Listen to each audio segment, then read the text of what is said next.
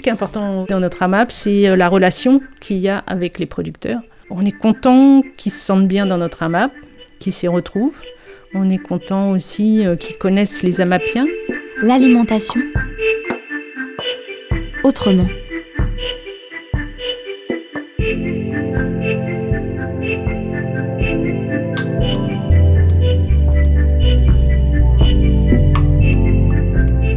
L'alimentation autrement, une collection de reportages à la rencontre des acteurs et actrices de l'alimentation saine et durable en Bretagne.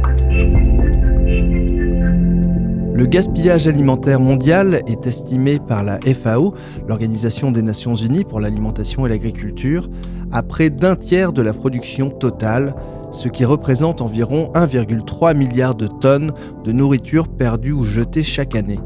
Au niveau local, les AMAP, Associations pour le maintien d'une agriculture paysanne, cherchent à limiter ce gaspillage en se penchant notamment sur les modes de conservation ou plus simplement les recettes de cuisine.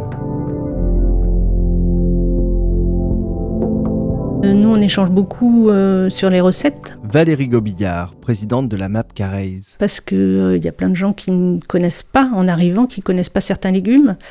Et puis, mais comment on fait ça? Comment, comment, comment tu prépares ça? Et puis, on donne des idées, on s'échange des idées. du coup, ben là, par exemple, cette année, on a beaucoup parlé de lactofermentation avec les légumes. Donc, c'est intéressant aussi parce que c'est un moyen de conserver les légumes, le surplus, pendant, pendant très longtemps.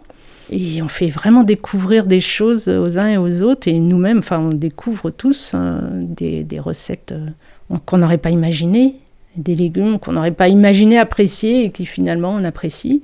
Donc ça, euh, bah, c'est une autre façon de lutter contre le gaspillage parce qu'il y a tellement de légumes. Euh, le fait de varier les légumes dans la culture, ça permet d'être plus résilient par rapport aux intempéries, à la sécheresse, etc.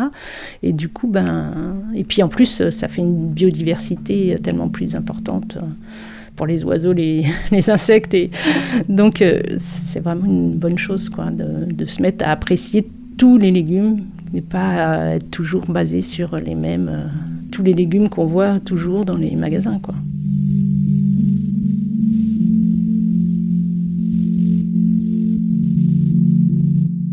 c'est anodin, c'est des bêtes trucs. Hein. Par exemple, moi, je fais une variété de, de, blettes. Giovanni Spatuzzi, maraîcher à Spézette. C'est de l'herbette, on appelle ça. Et en fait, c'est une blette qui est entre la côte, la bête à côte, et l'épinard.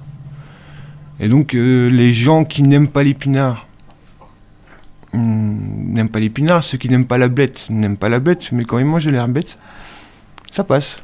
Topinambour, euh, Rutabaga, euh, qu'est-ce que j'ai fait découvrir aux gens euh, Alors on fait en été, on fait des, poivrons longs, fins, qu'on farcit par exemple, les gens ici connaissent pas. la navette, mais ici, enfin navette, c'est un produit qui vient de la, de la région de, de, ma femme, donc de Galice, la navis, on appelle ça.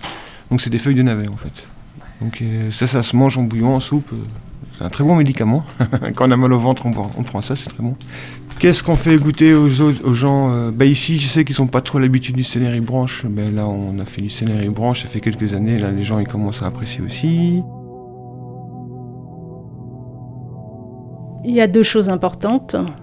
Euh, les amapiens et les producteurs. Les amapiens, il faut qu'ils puissent trouver à des prix qui leur soient accessibles, des produits corrects, de bonne qualité et qui, euh, qui ne polluent pas la terre par leur, euh, leur mise en culture. Quoi. Ça, c'est important. Mais l'autre chose qui est importante, c'est que nos producteurs puissent en vivre et en vivre de façon correcte.